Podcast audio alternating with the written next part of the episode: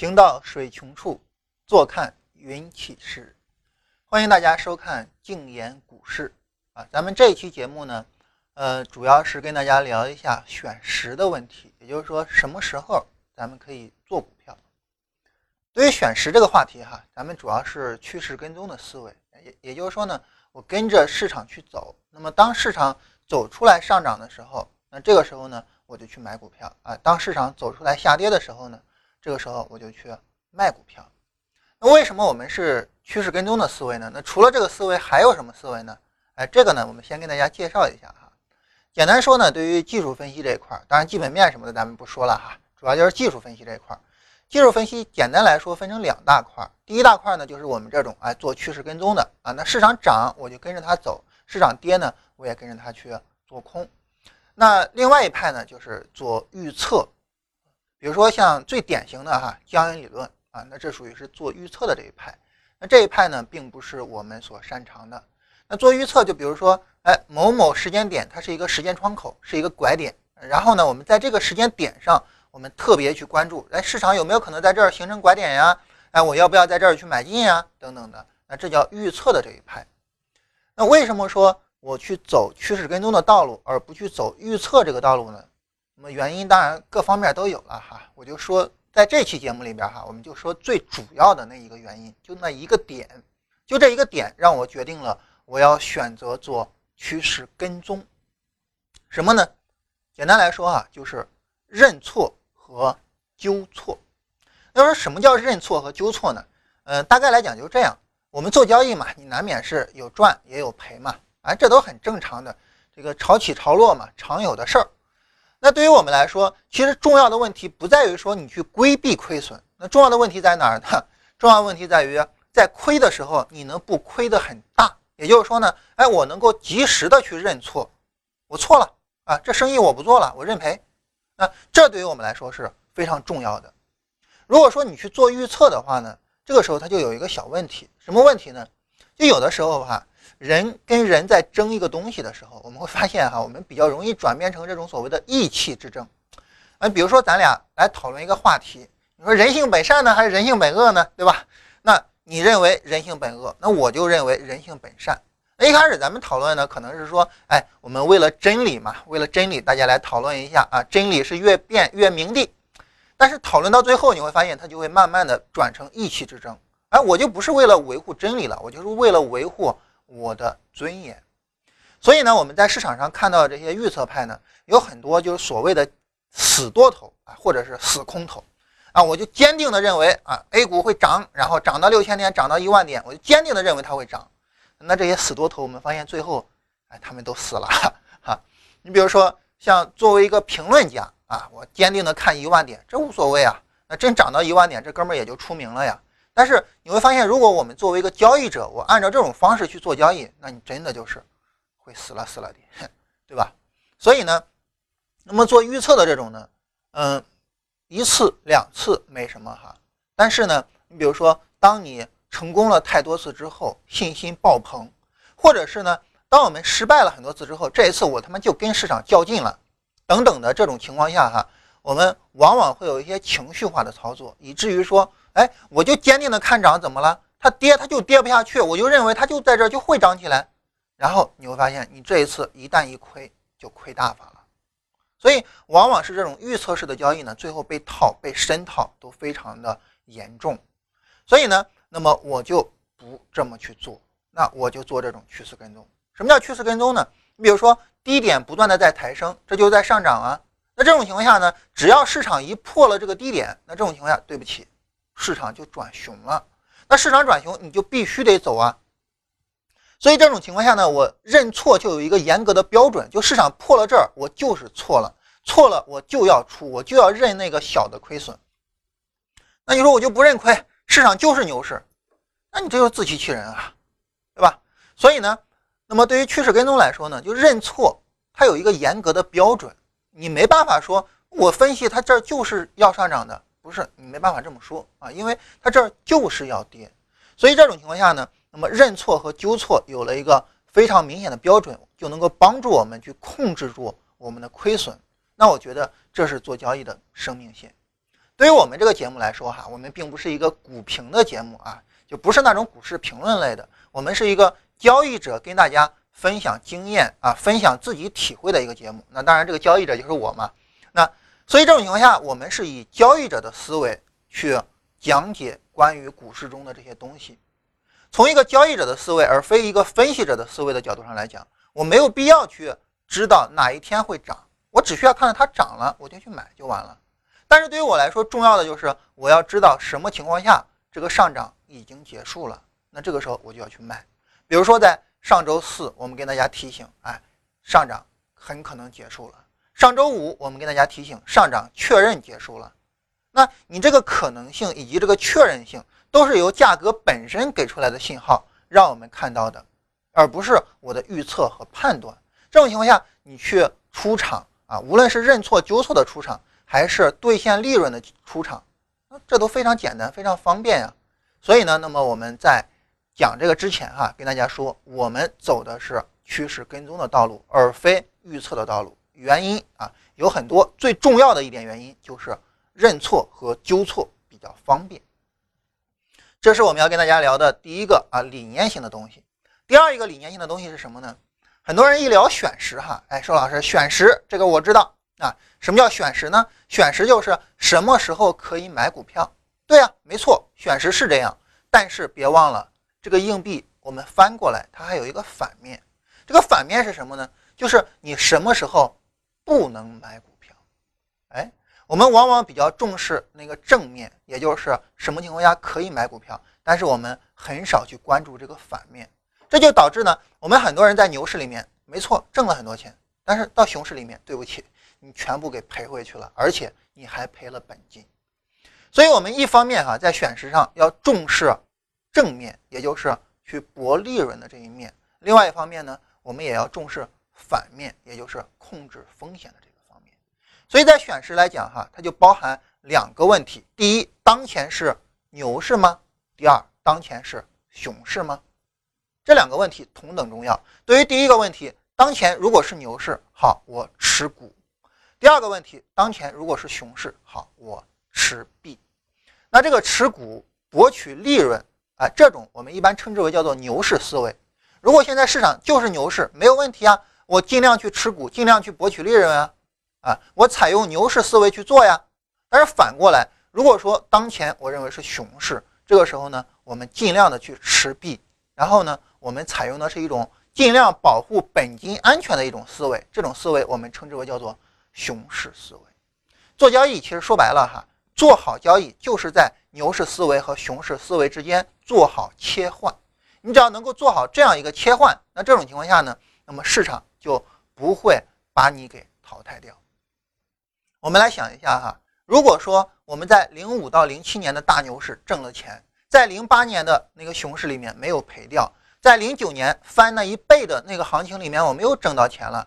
零九年到一三年年底嘛，那这样是一个震荡下跌啊。假如说我们有一些亏损，那去年和今年的大牛市我们又挣到钱了，股灾我们没有赔钱。我们想一下，假如说我们在每一次这种大的牛市里面，你都能挣到钱，这是正面；而在熊市里面，在股灾的时候你没有赔钱，这是反面，你做得好。我们想，我们的账户得有多么恐怖吧？但是很多人赔钱，很多人账户不挣钱，他是因为在牛市里面没有挣到钱吗？不是啊，他是因为在熊市里面利润没有守得住啊。所以这种情况下，那么我们在这里跟大家讲的第二个理念就是，那么我们不仅仅是要关注正面，也就是熊市我要挣钱的，呃。不好意思，说错了哈。牛市我要挣钱的这种牛市思维，我们也要关注反面，就是在熊市里我要避免赔钱的这种熊市思维。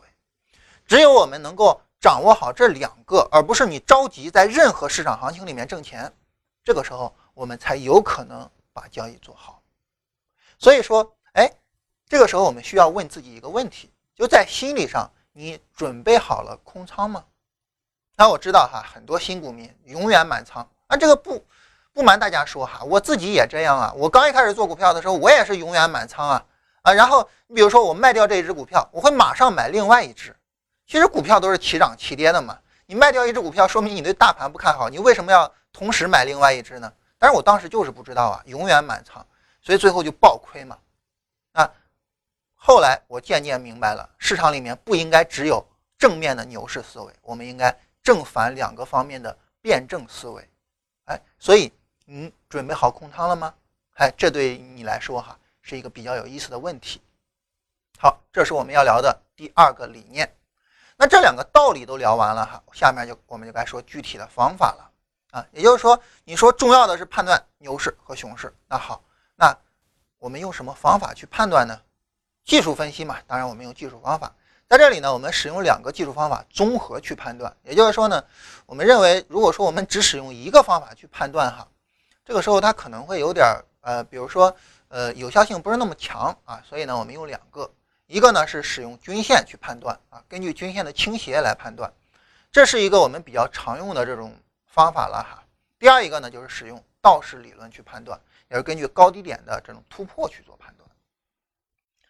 嗯，对于我们来说哈，我们一听这个均线的倾斜判断啊，一听道氏理论去判断，我不知道大家是有没有心里面突然泛出来一个词儿哈，这个词儿叫什么呢？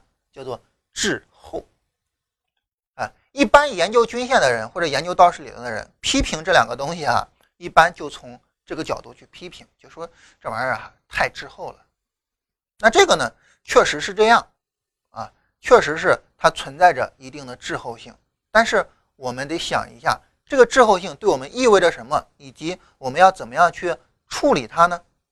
哎，我们来看一下价格走势，我们来看看我们怎么用它，以及怎么样去面对这个。滞后性。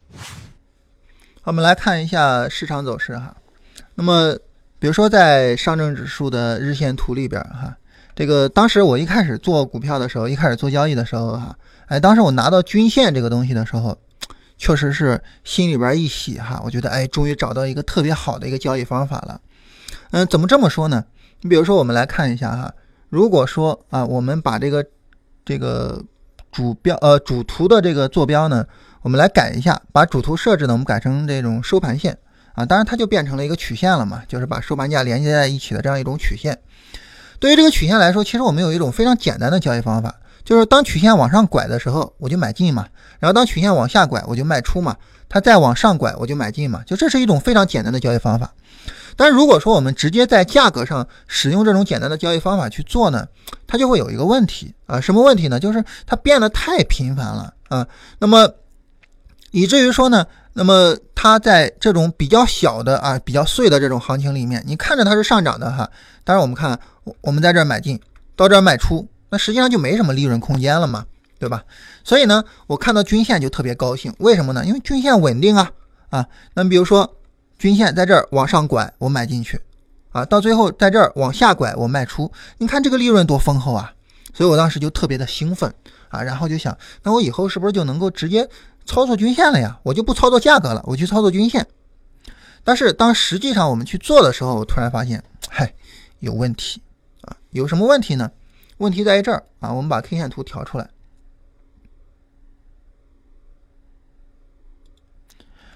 问题在于呢，那么当均线往上拐的时候啊，你看着均线是在这儿哈，但是它的均线呃价格呢，它已经到两千多了。那么当它往下拐的时候呢，你看这均线在上边呢，啊，在四千五百点这儿呢，但实际上它对应的价格呢，已经到了三千六百点了。所以这种情况下，你你就发现有一个非常严重的问题，就是均线呢它是滞后的啊，这也就是我们说很多人一提均线，第一反应就滞后性，对，它确实是有这种滞后性的。那么如果说我们使用均线直接去做进出啊，根据这种均线倾斜嘛，就就跟刚才我们比划的这个价格倾斜一样。啊，往上一走我就做多，往下一走我就做空啊。根据均均线倾斜，均线往右上方倾斜我就做多啊，均线往右下方倾斜我就做空。那么这种情况下，它确实是有这个滞后的。你做均线，你看着是能挣钱，但实际上呢，你做价格是挣不了钱的。比如说这一次做空，我们做空在均线上是在三千九百点做空啊，那等它上拐，我们把这个空单平出去，都到了三千六百点了。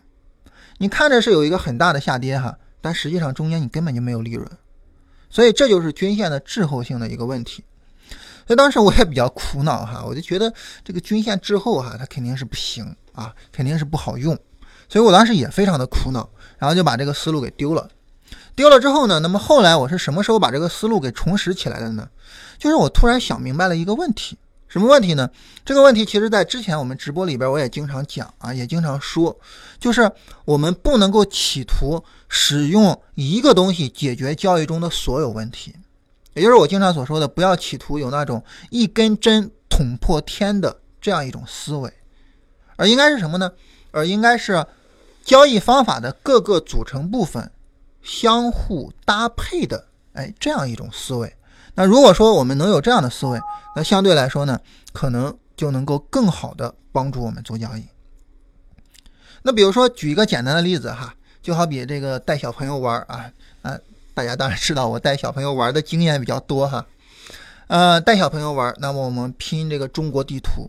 当你去拼中国地图的时候呢，你这个时候有两个选择。第一个选择非常简单了哈，就是你把呃，山东啊，山西，陕西拿出来挨个去拼，那三十多个省你就挨个拼呗，你拼完就完了。那这样呢，它比较简单，但是呢，拼起来比较啰嗦啊，很长时间可能都拼不好。但如果说我们把东北拼到一块儿，就三个省嘛，那很简单嘛，你就拼到一块儿，一个东北就出来了吧。华北拼到一起，华南、华中啊这些地方你都拼到一起，这样的话呢，这些大的区域和西藏啊、新疆这种大的省。可能你就把全中国就分成了几个大块儿，那这几个大块儿你再往中间咔咔一组合，那是不是就比较简单一些呀？对吧？那么这样的话呢，相对来说呢，我们就会比较简单。再比如说呢，像呃瑞士的这种手表，它生产的时候，那我们知道，对于瑞士的手表生产来说，很多都是手工生产嘛。那如果说一个手表它有一万个零件，然后呢，我们这一万个零件，我们去组装啊，把它组装成一个手表，挨个去组装。那这个时候，我们说，你千万要祈祷你手机不要来电话。那为什么呢？因为你手机一来电话，你去一接电话，那手里边的零件全都散了呀。全散了之后，就意味着什么呢？就意味着这一万个零件你要重新开始装。所以没有哪个呃做这个手表的匠人他会是使用这么笨的办法。他会怎么样呢？他会把十个零件。组成一个组件，然后呢，我们就从一万个零件减少为一千个组件了。那这一千个组件，十个组件，我再组成一个部件，这样呢，我就有一百个部件。这一百个部件里面呢，每十个部件构成一个模块，这样我一共就十个模块。这十个模块咔咔一组装，行了，OK 了，一个手表出来了。那这样就比较简单，所以我们就可以反过来思维，就是那我。去拆分这个手表的时候，我不能把它拆分成一万个零件，我把它拆分成十个模块，然后我把十个模块再拆分成，哎，一百个部件，这一百个部件拆分成一千个组件，一千个组件拆分成一万个零件，这样的话思路就非常清晰嘛。所以后来我在做交易的时候，我突然想明白哈，就是我不能够把交易一步到位，啊，我把交易进行一下拆分，整个交易的流程我给它拆分成好几步。在每一步上，我给它对应具体的交易方法。也就是说呢，那么对于交易来说啊，整个交易流程这是一个大的手表，然后呢，我给它拆成三个模块，哪三个模块呢？分别就是进场、持单、出场这样三个模块。那这三个模块呢，每个模块我再相应的给它拆分相应的部件啊。你比如说进场，我拆分成选时和选股啊，然后呢？每一个部件，我再拆分成相应的组件啊。你比如说像选股，选股呢，我就给它拆分成像这个呃三个方法啊，在不同的情况下怎么去选等等的，就是这样一步一步往下做拆分。这个时候呢，我就不再是使用一个整体的东西去做交易了，而是使用什么呢？使用各个零部件所构成的一个整体的东西去做交易。哎，这个时候呢，我们看问题的视角就会不一样了。这个时候滞后可能就没有问题了，为什么呢？因为我们现在使用均线的倾斜，就不是使用它做进场了，我们是使用它判断大势，也就是说去判断当前市场是牛市啊还是熊市啊。当我们是去判断这种是牛市还是熊市的时候，我们想你是不是慢一点会比较好啊，对吧？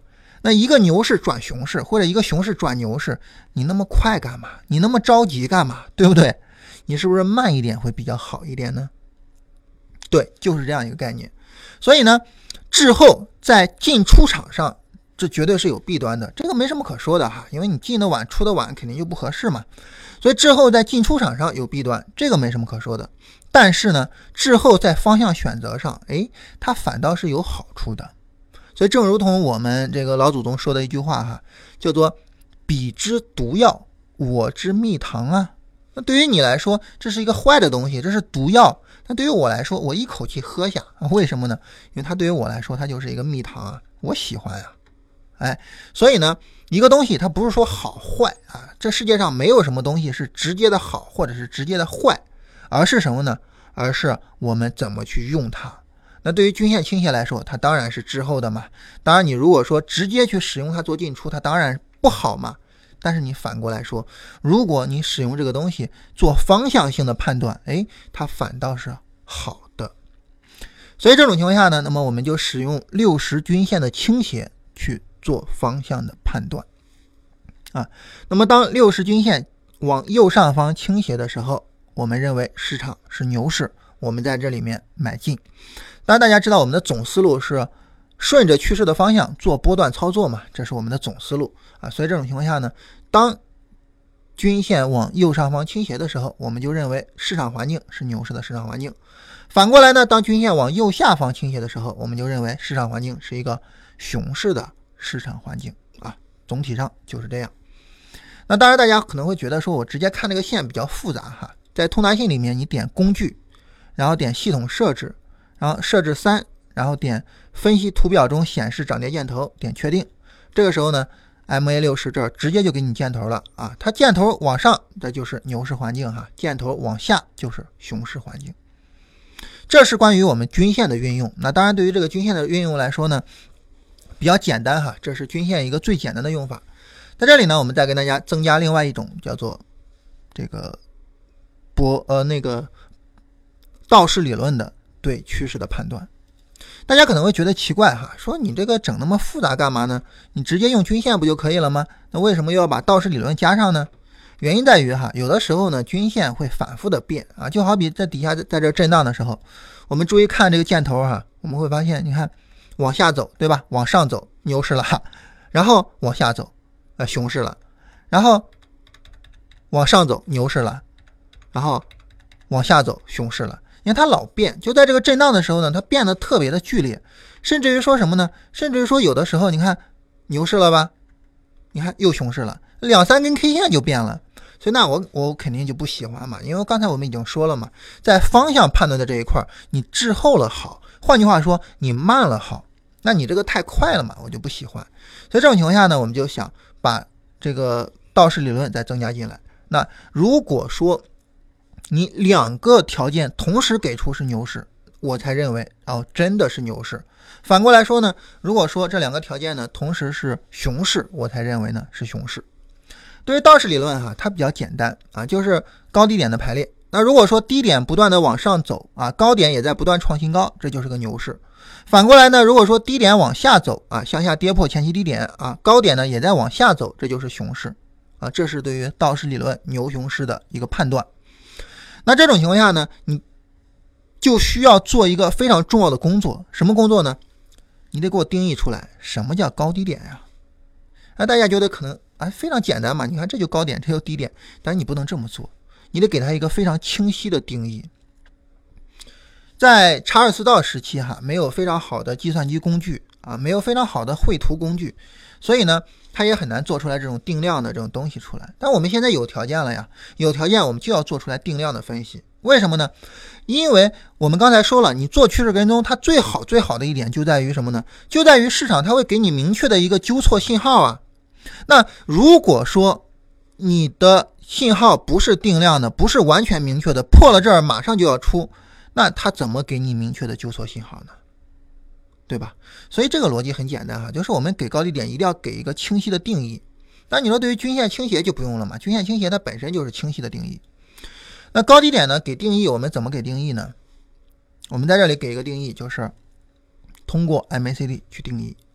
如果说 MACD 的绿柱啊转成红柱了，那么在五月十四号转成红柱了嘛？那么在绿柱过程中的最低点。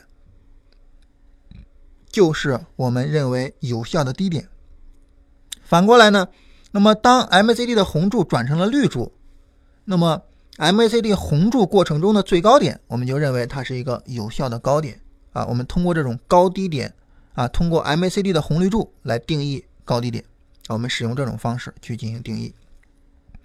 这种情况下呢，那么我们就会发现哈，嗯，假如说什么时候进入牛市呢？我们来看一下哈，均线在这儿往右下方倾斜，对吧？往右下方倾斜的情况下呢，那么我们等着它往右上方倾斜，在这儿往右上方倾斜了，也就是五月二十三号。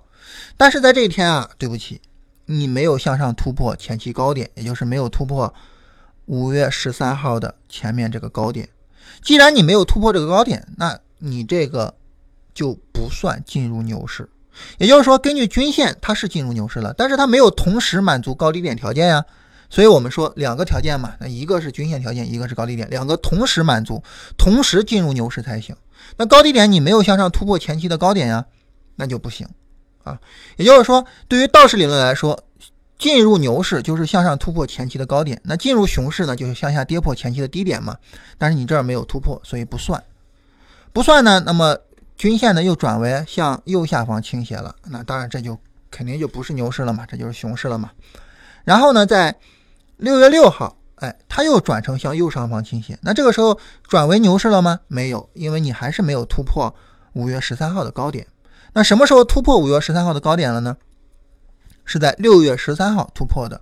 那六月十三号突破之后，哎，我们就认为在这儿它就进入到牛市了，因为在这一天里面，它同时满足两个条件：第一，均线往右上方倾斜；第二呢，就是道氏理论高低点来说，那么价格向上突破了前期的高低点啊，向上突破了前期的高点。好，我们继续往后走，我们看这次牛市什么时候结束的？在六月十九号的时候，均线转为了向右下方倾斜了。转为向右下方倾斜之后，那么这个时候牛市有没有转为熊市呢？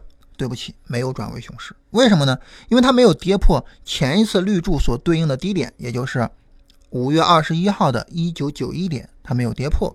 没有跌破呢？根据道氏理论，你没有进入熊市啊，所以我就认为还是牛市，就没有进入熊市。继续往后走，那么均线又开始往右上方倾斜，又往右下方倾斜啊。但在这个过程里面呢，道氏理论始终认为是牛市的。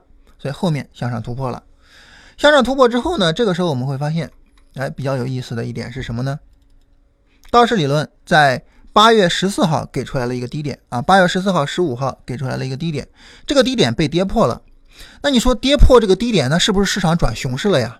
没有，为什么呢？因为均线保持右上方倾斜呀，啊，均线一直在往上走啊，所以呢，市场还是牛市，然后继续往后走。那一直到什么时候才真正的转熊了呢？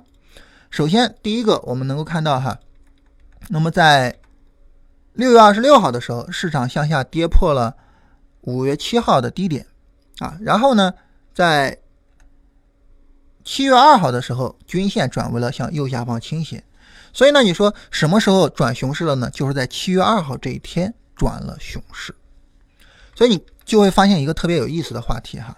就是你看，有的时候呢是均线倾斜老变啊，但是呢，道氏理论比较稳定。那有的时候呢是价格反向突破了，但是呢均线比较稳定。哎，所以这种情况下呢，我们使用这两个，我们加强它的滞后性，让它两个同时都更稳定。还注意我这儿说的哈，是加强它的滞后性，也就是说在方向判断上，我们没必要追求那么快了哈。滞后一点没有问题的。当然，这儿大家可能会有一个问题哈，说如果说它两个条件只满足一个，这算什么呢？你比如说像前面哈，这个十一月四号啊，向上突破了前期的高点呀，那这算什么呢？啊，均线还在往右下方走，但是价格已经突破了。这个呢，我们一般称之为叫做变盘期，也就是这两个条件只满足其中一个啊，我们称之为叫做变盘期。那这种时候呢，那么如果是熊转牛的变盘期啊，你的仓位就可以比纯粹的熊市大一些。反过来呢，牛转熊的变盘期就要小心一些啊，就这个道理。啊，这就是我们简单的判断牛熊市的方法。当然，这方法非常之简单了哈。如果说大家学过技术分析啊，懂均线、懂道氏理论，就会发现我们其实只是用了均线和道氏理论的所有方法里面最简单的那一个。那么这个方法有效还是无效呢？啊，那么另外一个呢，就是刚才我们说滞后这个问题，我们已经解决了嘛哈，在方向判断上，你就是越滞后越好啊。但是我们还有一个问题，就是每一次的这个低点哈，每一次的低点，我都是要等它变红柱之后，我才知道哦，这是一个低点。那么每一次的高点，我都是等它变绿柱之后，我才知道哦，原来前面是一个高点。那你是事后的判断，这种事后的判断对于我们做交易有没有什么影响呢？哎，我们在这里留了两个问题：第一，我们使用均线和道氏理论有效还是无效呢？第二。你事后才判断出来高低点有用还是没用呢？这两个问题我们明天回答。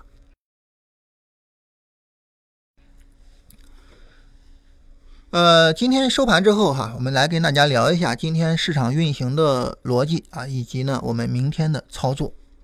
首先一个呢，我们来看一下今天是怎么运行的哈。今天市场运行的逻辑呢，大概是这样。昨天呢，我们说啊，市场在五分钟图上啊有一个。背离导致呢市场有一波反弹出来，那么在目前的市场走势里面，我们能够看到的是什么呢？就是今天的市场走势哈，就整个反弹还是比较强的啊，非常比较呃非常强的一个反弹。在反弹的时候呢，我们看今天上午有了一个五分钟的上涨过程中的背离走势。那我们知道背离它不会引发市场反转啊，或者说呃不是每一次背离都会引发市场反转。啊，但是呢，它会引发市场走一波比较大级别的回调。啊，那这个回调呢，会引导着 D F 回零轴啊，所以呢，我们能够看到在五分钟图上呢，D F 也回了零轴，而在它回了零轴之后啊，市场结束了这一波大的回调，再度开始了上涨啊，这就是今天下午的这一波上涨的来历。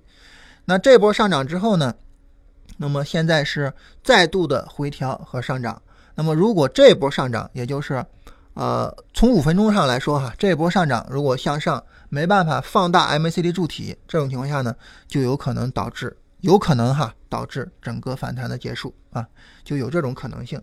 这是我们对于市场环境的一个判断。所以这种情况下呢，如果说明天市场不能够快速拉升，换句话说，明天在五分钟图上能不不能够快速的放大 MACD 柱体的话，大家就要小心一点了，抢反弹的那些单子可能就需要考虑出了。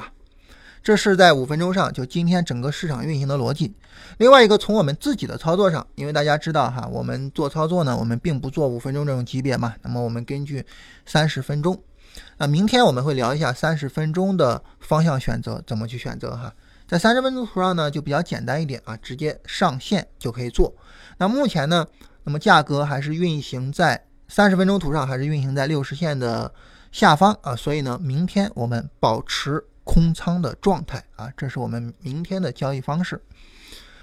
呃，另外呢，就是从日线上来说呢，保持昨天原有的判断哈，市场呢现在是一个牛市啊，但是呢就是牛市中的回调，整个回调还没有结束，所以呢我们耐心的等这次回调结束，这次能够进场仓位可以在百分之六十以上啊，不像之前哈，我们控制在百分之三十以内等等的。